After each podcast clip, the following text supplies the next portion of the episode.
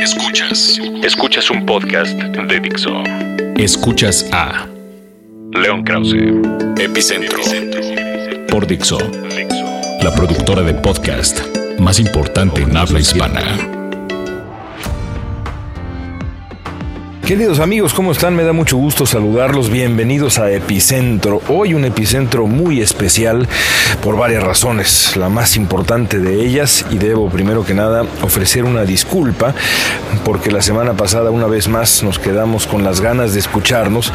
La razón por la que nos quedamos con las ganas de escucharnos es porque estaba yo en Cuba fui de viaje con, uh, con, mi esposa a Cuba y la verdad de las cosas, para ser muy sincero, no calculé a qué grado estaría yo desconectado, a qué grado sería difícil para mí enviar los archivos de este podcast. Y parece una tontería porque eh, yo envío los archivos de este podcast como lo voy a hacer dentro de algunos minutos cuando lo termine por la red celular a la que estamos acostumbrados absolutamente todos en México y por supuesto acá en Estados Unidos, la red celular que está disponible para todo aquel que tenga pues eso, un teléfono celular o en caso de no tenerlo pues se conecta uno al internet, ya sea en casa o en eh, algún espacio público o en el trabajo, uno ni siquiera lo piensa, pero en Cuba las cosas son muy pero muy diferentes y allá me di cuenta que eh, como voy a platicarles en un minuto más, encontrar un espacio para eso era poco menos que imposible, poco menos que imposible para transmitirlo eh, con la calidad que me gusta hacer, en fin, ya se los voy a platicar en un segundo más, antes que nada, insisto, una disculpa porque la semana pasada no hubo epicentro, espero que esta edición valga por dos, valga por dos. Y digo que espero que valga por dos, bueno, también porque estoy en un lugar muy especial. Eh, estoy sentado en el centro de convenciones de la ciudad de Cleveland, Ohio, donde el día de hoy estoy grabando este podcast el lunes por la noche. El día de hoy ha comenzado aquí la convención del Partido Republicano. Toda esta semana eh, ocurrirá la convención republicana que terminará por coronar a Donald Trump seguramente como candidato del, del partido y la próxima semana estaremos en Filadelfia, en donde eh, el Partido Demócrata hará lo propio Ahí sí, con toda seguridad, eh, aunque yo creo que el republicano también lo va a hacer acá con Donald Trump, allá el Partido Demócrata con toda seguridad va a nominar ya formalmente a Hillary Clinton como candidata eh, a la presidencia de Estados Unidos. Para mí las convenciones son de verdad como el Super Bowl, como el Supertazón. No voy a decir que son como el Mundial, porque entonces sí estaría exagerando. Eh, como la Copa del Mundo, solo la Copa del Mundo. Pero para un periodista que ha crecido obsesionado con la política estadounidense, las convenciones de los partidos son pues parecido a un gran, a un gran evento deportivo que también uno espera que llegue año con año. Y bueno, así me gusta a mí el Supertazón. Eh, así que por eso eh, lo comparo es de verdad eh, muy parecido a eso. Ocurre una vez cada cuatro años, como sabemos, y yo he tenido la suerte desde hace ya un par de décadas de cubrir estos encuentros de los partidos políticos en Estados Unidos y ha sido siempre, absolutamente siempre, un privilegio y ha sido, pues honestamente, muy divertido. Esta en particular ha sido como ninguna otra, ya está siendo como ninguna otra por varias razones. La primera de ellas, por supuesto, es por el eh, carácter por eh, la disposición, la conducta previa eh, y actual del candidato a la presidencia del Partido Republicano. Un candidato como no ha habido otro en ninguno de los partidos políticos en este país, porque a pesar de que ha habido otros candidatos que han representado eh, o encarnado los márgenes del, de cada uno de los partidos, no ha habido, eh, no había habido hasta el momento un candidato activamente nativista, un candidato que viniera de fuera, tal y como ha llegado Donald Trump para hacerse eh, cargo para tomar por asalto a uno de los grandes partidos políticos de este país, en este caso el republicano. Trump reúne varios factores que lo hacen, que lo hacen único. Y prueba de ello también es el tipo de convención que estamos eh, viviendo acá y que vamos a vivir el resto de la semana. eh, explicaba yo en el periódico El Universal cómo las eh, convenciones de los partidos políticos en Estados Unidos sirven, pues sí, para nominar, en la gran mayoría de los casos por aclamación, al candidato de cada uno de los partidos a la presidencia, pero no solamente eso, también es una suerte de, desfile de las luminarias del partido, de las figuras del partido, del presente y el pasado del partido, eh, expresidentes, funcionarios, exfuncionarios, senadores, gobernadores, congresistas, celebridades afines al partido y también eh, futuras promesas, eh, posibles estrellas, gente con gran potencial dentro del partido. Eh, nunca, nunca se me olvidará que la carrera de Barack Obama comenzó precisamente en la convención del 2004 allá en Boston, en donde tuve la suerte de estar presente en la campaña de John Kerry, quien fuera entonces el candidato demócrata a la presidencia, eligió a Barack Obama para dar el discurso magistral, lo que se llama el keynote speech, para que fuera el keynote speaker. Eh, escogieron a Obama, que en aquel momento era pues simplemente el candidato a, senador federal por el estado de Illinois, eh, además de ser un hombre pues muy interesante, eh, famosamente carismático, escogieron a Obama, que ni siquiera era senador, sino era nada más candidato a senador, y eh, Obama tomó la convención y se llevó la convención. Fue sin duda alguna la gran figura de la convención, tan es así que bueno, John Kerry después, no por culpa de Obama evidentemente, pero John Kerry, un hombre serio, un hombre un hombre bueno, un hombre de buenas intenciones, un hombre que se había preparado la vida entera para ser presidente, perdió la, elección frente a George W. Bush en una elección muy, pero muy eh, eh, sucia que fue marcada por, por eh, campañas negativas de verdad lamentables en contra de Kerry y Obama fue recordado con toda justicia como la gran figura de esa convención. Es decir, para eso sirven las convenciones, no solamente para presentar al candidato y que el candidato eh, de ese ciclo eh, luzca, sino también para lucir, eh, vuelvo a ese verbo, a las futuras figuras de cada uno de los partidos. En esta ocasión, volviendo al 2016, en esta ocasión, aquí en Cleveland, en donde estoy sentado, la convención es otra cosa completamente distinta una larga, larga lista de, eh, digamos, las figuras del partido han decidido ausentarse. Para empezar, toda la familia Bush, eh, como respuesta muy evidente a la tensión tan severa que se dio entre Jeb Bush, el exgobernador de Florida, que, resultó eh, auténticamente borrado de la lista de candidatos eh, cortesía del señor Trump, que al principio se dice, por ejemplo, que comenzó su, candidatura eh, en parte para, para, tratar de borrar, para tratar de vencer a, a Jeb Bush, con quien, según se dice, algunas versiones, le le, separa una, una, una, auténtica animadversión, tiene una mala relación con Jeb Bush eh, y pues si ese, es, si ese es el caso de verdad, pues lo logró,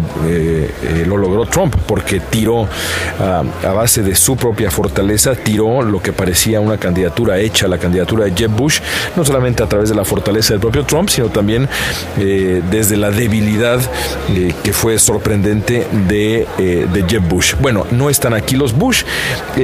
No estarán aquí una un gran porcentaje eh, de los eh, otros 16 candidatos que, Trump venció durante, la, durante las primarias. Sí estará aquí Ted Cruz, sí estará acá Ben Carson y aparentemente estará de último minuto también Marco Rubio, que tiene sus propias aspiraciones y que evidentemente pues decidió que no era una buena idea perderse, a pesar de sus diferencias eh, evidentes con Trump, no era una buena idea perderse la oportunidad de estar parado en un escenario que de una u otra manera promete tener pues eh, una, altos niveles de audiencia y demás. Pero quitando a ellos, quitando a esas tres personas, eh, brillan por su ausencia una larga lista de gobernadores, una larga lista de senadores, una larga lista de congresistas, una larga lista de voces que en otras ocasiones han estado presentes en la, en la convención, en la convención republicana. Eh, haciendo una comparación veloz con la convención del 2012, uno puede darse cuenta que en el 2012 pues estuvo aquí en la convención, en aquel, en aquel caso en la ciudad de Tampa, allá en Florida, absolutamente toda la crema innata del Partido Republicano. Ahora eh, creo que ni siquiera la crema, para decirlo de alguna manera. ¿Qué va a pasar en la convención? No lo sé y quien diga que lo sabe miente. Incluso eh, hoy por la mañana, eh, cuando manejábamos rumbo a la convención, nadie, podía, nadie podría habernos dicho, por ejemplo, que a ciencia cierta, que a pesar de que había sido ya derrotado en comités previos a la convención, habría un grupo que opuesto a Trump que trataría durante la convención como ocurrió en esta tarde del lunes, de detener, de descarrilar la candidatura de, Trump. Así sucedió. Tampoco, eso a lo mejor alguien podría haberlo dicho, pero por ejemplo nadie podría haber dicho que eh, Donald Trump y, su equipo sufrirán un accidente automovilístico que pondría en riesgo la presencia de la señora de Trump, la señora Melania Trump, acá en la convención del lunes. Es decir, de verdad eh, es, es, ah, es eh, impredecible esta convención a diferencia de otras que, sí, yo insisto, son divertidas, eh, pueden ser eh, interesantes, pero tienen poco de, pueden ser hasta emocionantes, pero tienen poco de impredecible. Esta es impredecible. Yo que creo que va a ocurrir a final de cuentas, bueno, espero primero que nada que todo, todo, todo esto proceda en paz, que no haya mayores conflictos, mayores problemas y cuando estén ustedes escuchando este podcast que seguramente será eh, pues ya por allá del miércoles eh, no haya habido disturbios, no haya habido violencia en las calles de Cleveland. Hay que recordar que aquí en Ohio está permitido el open carry, es decir que la gente puede caminar por las calles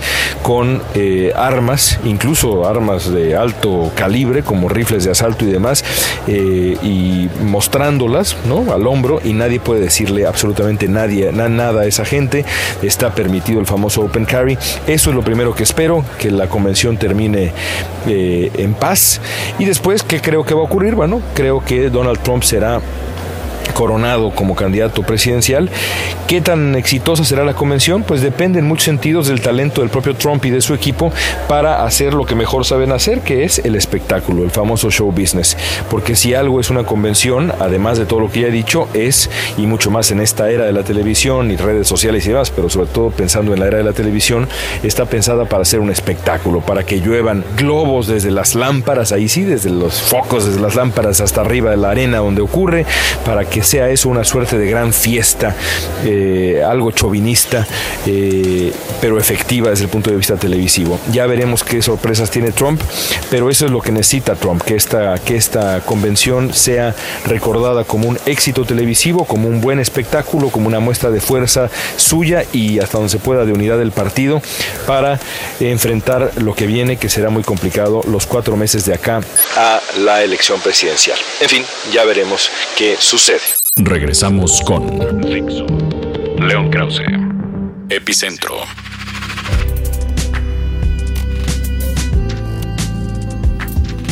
Les decía yo al principio del podcast que no pude acompañarlos la semana pasada en eh, Epicentro porque estuve de visita en Cuba. Es la primera vez que voy a la isla, es la primera vez que visito Cuba y a decir verdad fue una experiencia profundamente reveladora, profundamente interesante, por muchísimas razones. Quizá la primera de ellas tiene que ver con el silencio. Y cuando hablo del silencio no me refiero evidentemente al silencio de los cubanos. Los cubanos, y quiero aclarar de una buena vez que cuando, eh, cuando digo cosas como la que voy a decir ahora, eh, eh, me refiero específicamente a mi experiencia. Así que si suena generalización, no se me malentienda, simple y sencillamente me refiero a mi experiencia. Los cubanos, insisto, en mi experiencia, son todo menos callados.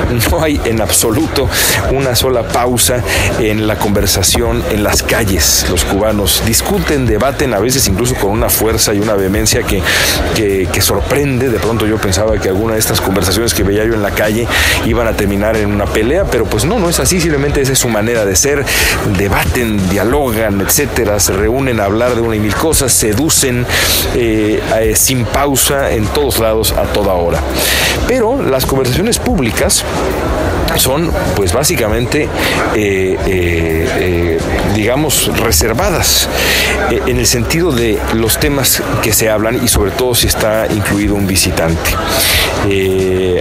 En, público los cubanos cuando se enfrentan con un visitante son, son reservados, son reservados cuando se trata de su propia vida. Quieren saberlo todo del visitante, que en mi caso querían saberlo absolutamente todo de México y además en mi experiencia hay una cercanía muy conmovedora con, muy conmovedora con México. Ya en privado la plática es otra cosa y voy a hablar de esto en un segundo más. Primero quiero regresar al concepto del silencio. Entonces, no es el silencio de los cubanos, eh, de la gente, el que me sorprendió. Me sorprendió el silencio de de la información. Cuba no es una isla, Cuba es una burbuja.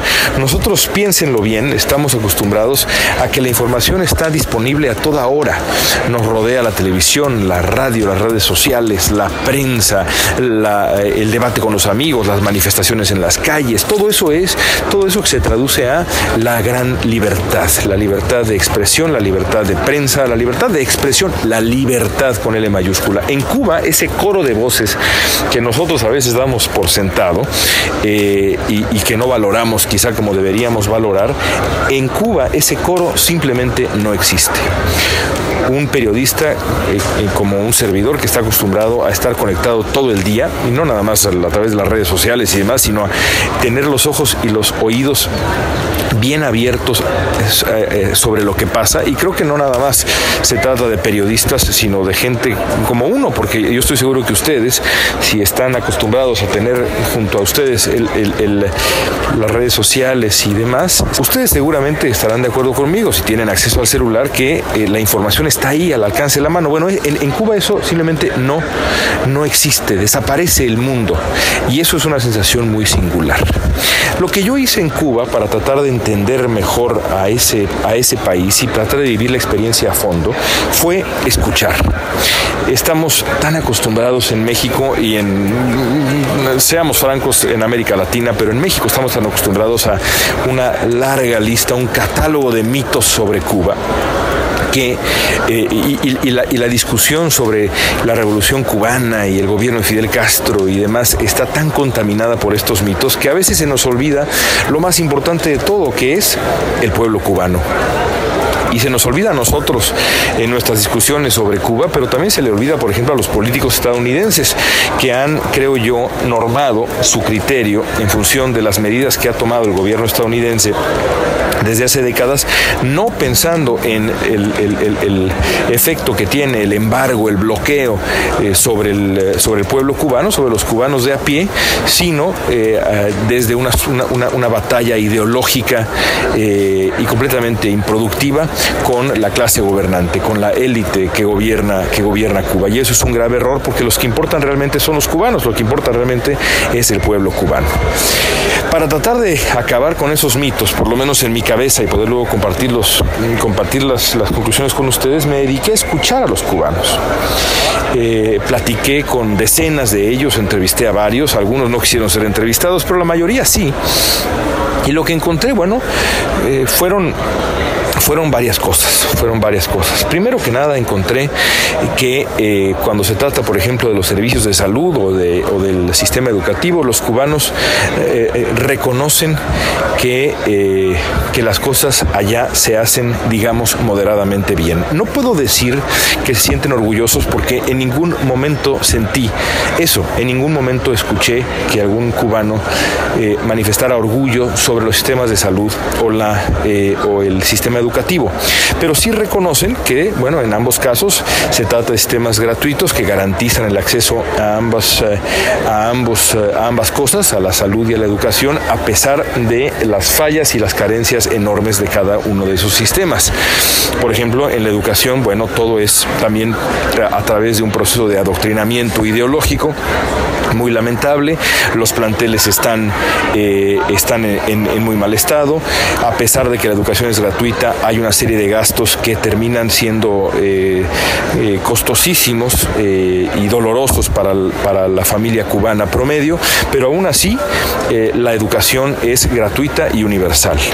Lo mismo se puede decir de los servicios de salud, a pesar de las, de las, de las carencias de los famosos policlínicos, a pesar de que hay que llevar sus propias sábanas y hay que llevar su propia comida y a veces no hay quien cuide al enfermo y eh, los, policlínicos y, de esto puedo opinar personalmente no están en buen estado y la, limpieza y la higiene no es la que debería ser y un grandísimo número de, médicos cubanos están dejando la isla, entonces el talento médico cubano ha disminuido, esto a decir de muchos eh, cubanos que, que entrevisté. A pesar de todo eso, también los cubanos reconocen que, como me dijo uno, aquí te enfermas y te operan.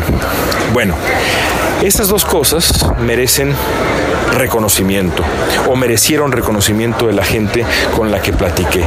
El reconocimiento se termina ahí, porque a cambio de estos, eh, de, este, de los servicios médicos, servicios de salud, de, la educación, eh, eh, los cubanos, los cubanos enfrentan y han enfrentado décadas de lo que uno de ellos definió como un aguante, un enorme aguante, casi insólito. Los, los sueldos de los cubanos son son, tan bajos que, son de risa.